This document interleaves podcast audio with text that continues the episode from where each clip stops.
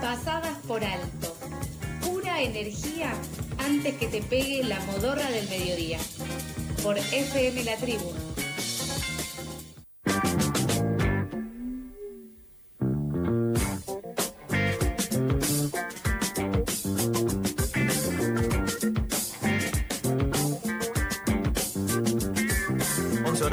37 minutos. Te recordamos que si querés comunicarte con nosotros, puedes hacerlo al 11 67 10 37 58, 11 67 10 37 58.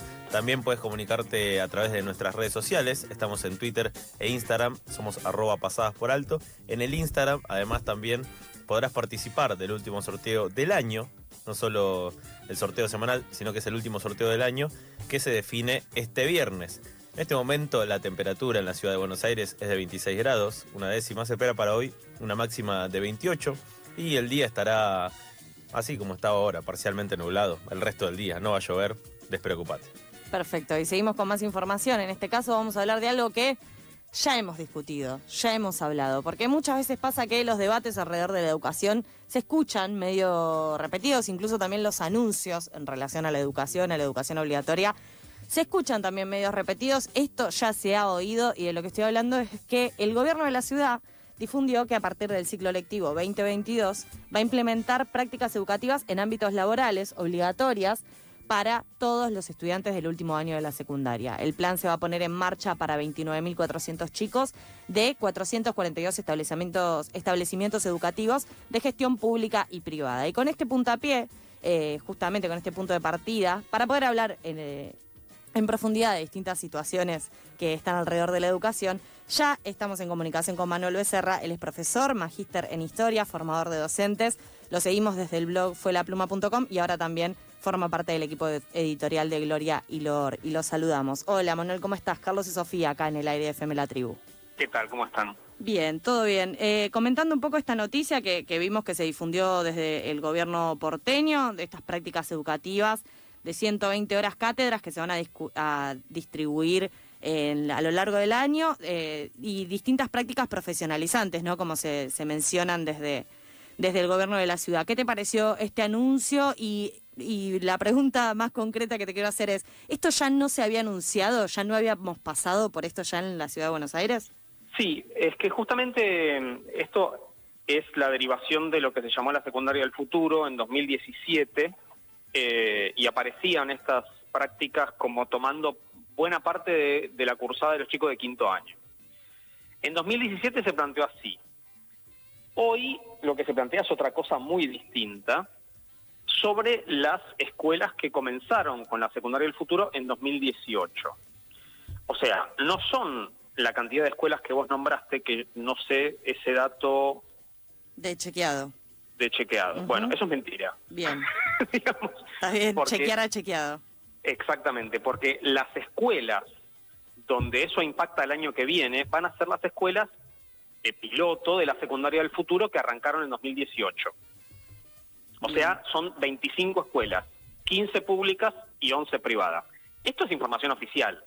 O sea, esto está en la página del gobierno de la ciudad que dice en los anexos cuáles son las escuelas que encaran este tipo de prácticas a partir de 2022. Son 25 escuelas, 15 públicas, 11 privadas.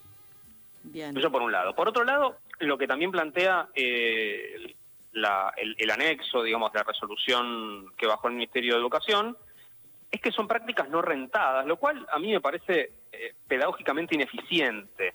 Esto quiere decir que se le van a ofrecer a los pibes en esas escuelas este tipo de recorridos que pueden ser en ámbitos laborales o en otros lados, puede ser una biblioteca popular, puede ser en cualquier parte, eso no sé si se le ofrece a la escuela, la escuela lo gestiona, eso no está aclarado en esa normativa, pero los pibes van, los pibes tienen que ir como a contraturno de la cursada. Y capaz que los pibes hacen otras cosas a contraturno de la cursada, entonces si están obligados a hacer eso, supongamos que tienen que no sé, una empresa le interesa que tener un pibes de quinto año sacando fotocopias.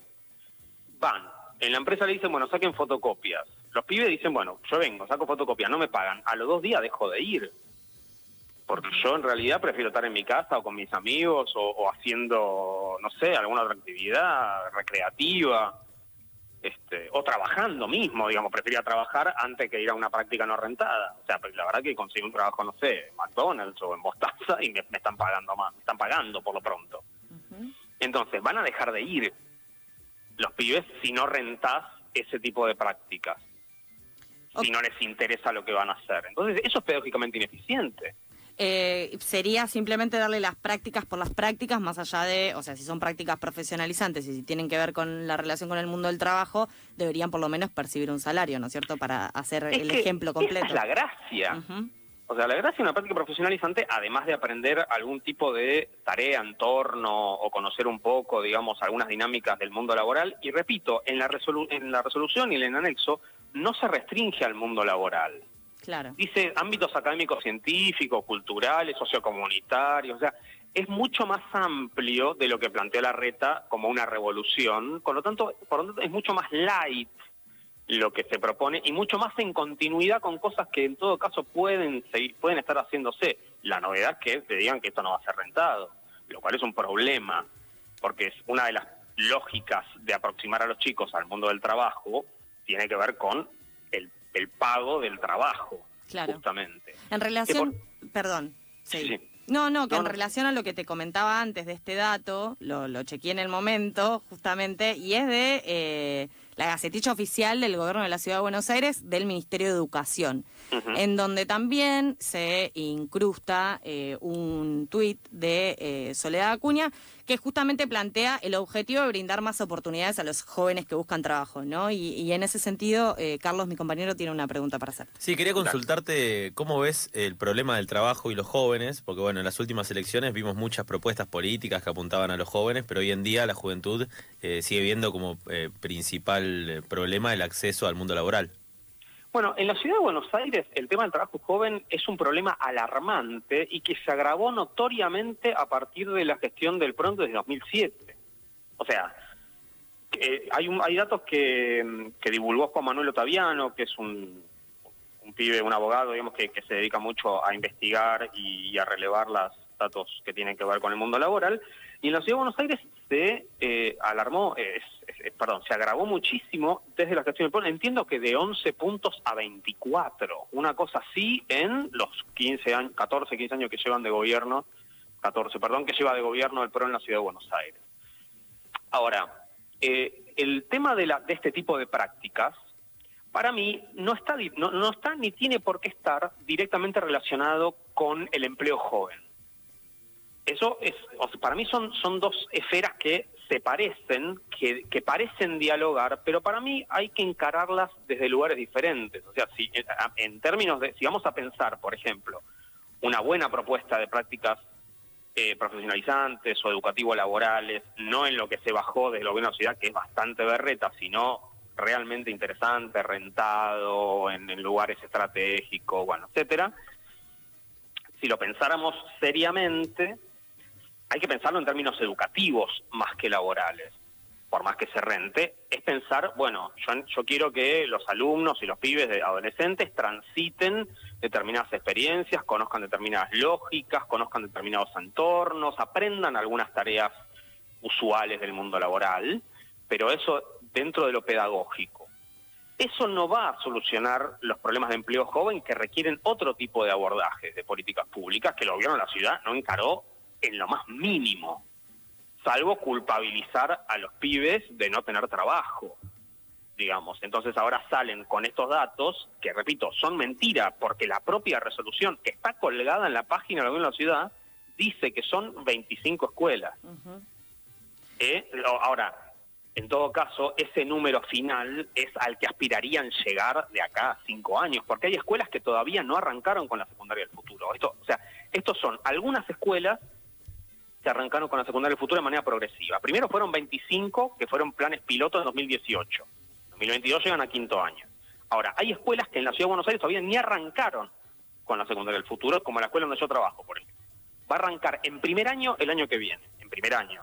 En segundo en 2023, tercero en 2024, cuarto en 2025 y quinto en 2026, donde yo trabajo, por ejemplo.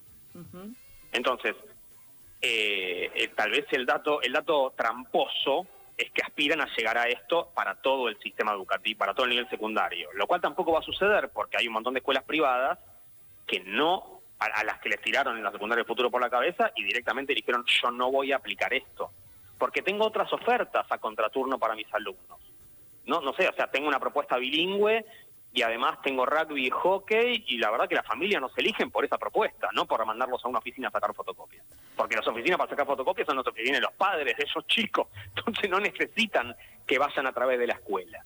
Realmente no, no sorprende que, que el gobierno de la ciudad anuncie algo en materia educativa y no queden claros los pasos ni tampoco el impacto, ni tampoco a largo plazo, a corto plazo, qué es lo que se espera. Digamos, me, me parece que es como un poco la, metodología que, vienen, que vienen llevando. Pero para pensarlo un poco también en contexto nacional y trayendo eh, recordando el último discurso de Alberto Fernández en la Plaza de Mayo hace dos días, eh, en ese momento eh, Alberto fue, fue muy, hizo mucho hincapié en el tema de estos malos resultados que surgieron en eh, estas evaluaciones que realizaron que realizó la UNESCO, en donde Argentina obtuvo resultados más bajos que el promedio de la región en casi todas sus evaluaciones, una evaluación que se hizo antes de la pandemia. Y ahí vuelven a traerse eh, algunos problemas que tienen que ver con, primero, el lugar que se le da a las pruebas estandarizadas, eh, y después también si sorprende tanto o no este desempeño o este resultado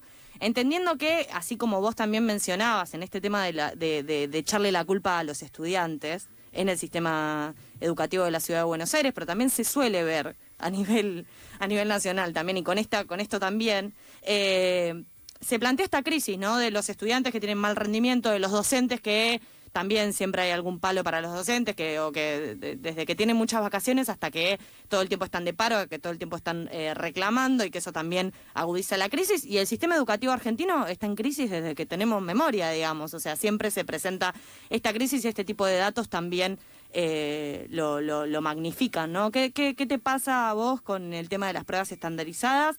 ¿Sorprende tanto este desempeño o es algo que ya se veía viendo este mal eh, resultado a nivel regional de Argentina en la educación? Mira, las pruebas estandarizadas miden algunas cuestiones vinculadas al aprendizaje de los alumnos en una lógica eh, de prueba estandarizada. O sea, en algunos casos, por ejemplo, se hacen preguntas por multiple choice. Eh, hay como mucha cosa técnica que explicar que yo aparte no manejo del todo, pero vale la pena decir lo siguiente. Estas pruebas estandarizadas que se divulgaron son las de UNESCO. También están las pruebas PISA, que también son pruebas estandarizadas a nivel internacional y hay una que otra más. Después las jurisdicciones, la, Ciudad de Buenos Aires, la Ciudad de Córdoba, hacen sus propias pruebas estandarizadas sobre su propio sistema educativo. Y uno dice, ¿por qué hay tantas distintas? Porque miden cosas diferentes de forma diferente. Entonces, si nosotros no entendemos qué miden y cómo lo miden y qué objetivos tienen para medir eso, estamos hablando un poco en el aire y sobre el impacto mediático que tienen estamos en una catástrofe educativa. Ahora, eso no quiere decir que el sistema educativo argentino no tenga un montón de problemas que hay que resolver, algunos de los cuales son, tienen una correlación con, las, con los resultados de las pruebas estandarizadas. Entonces, ¿hay, ¿Hay problemas de lectura, escritura y de matemática en Argentina? Yo creo que sí. Yo estoy de acuerdo con eso que surge de las pruebas estandarizadas en términos de lo que yo veo cotidianamente en la escuela. Ahora, yo eso lo veo en la escuela, no hace falta que venga la UNESCO a decírmelo. Entonces, ¿qué se hace con eso? Bueno, sobre eso hay un montón de políticas públicas que se pueden llevar adelante. Se llevaron adelante, no se llevan adelante. Eh, se puso plata para eso. Una, una cosa muy lineal que, que hizo el gobierno, que está bien, digamos, la forma de salir de eso es bueno, se, bajó dramáticamente el presupuesto educativo durante el macrismo, lo cual es rigurosamente cierto. Y se, se, desmanteló al mínimo, o se dejó al mínimo el Plan Nacional de Lectura, por ejemplo, que era una política pública muy intensa en ese sentido. Bien, bueno, pero no es solo eso.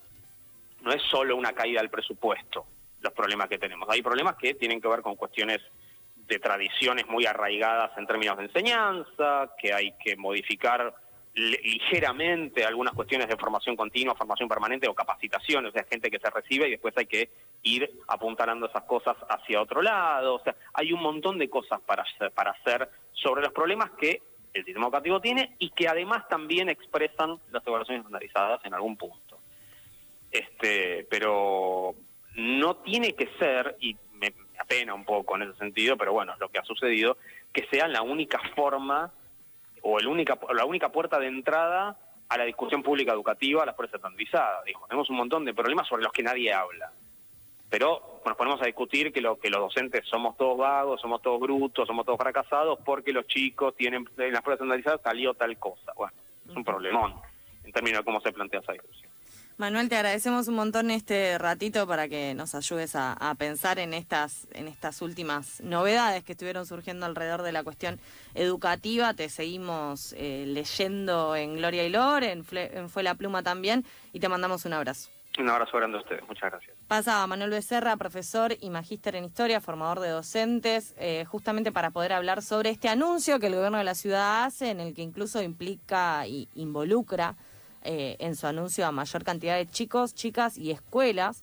Eh, ahí un poco estuvimos desarmando lo que serían estas prácticas eh, profesionalizantes, esta secundaria del futuro que se intenta instaurar y también estuvimos charlando con Manuel sobre los resultados de estas pruebas estandarizadas de UNESCO que brindan un resultado no tan bueno para la Argentina a nivel regional. 11 y 53 de la mañana seguimos con más pasadas por alto. Pasadas por alto es millennial como el www o www, como quieras decirle. Hasta las 13 por FM La Tribu. Repasadas de Internet.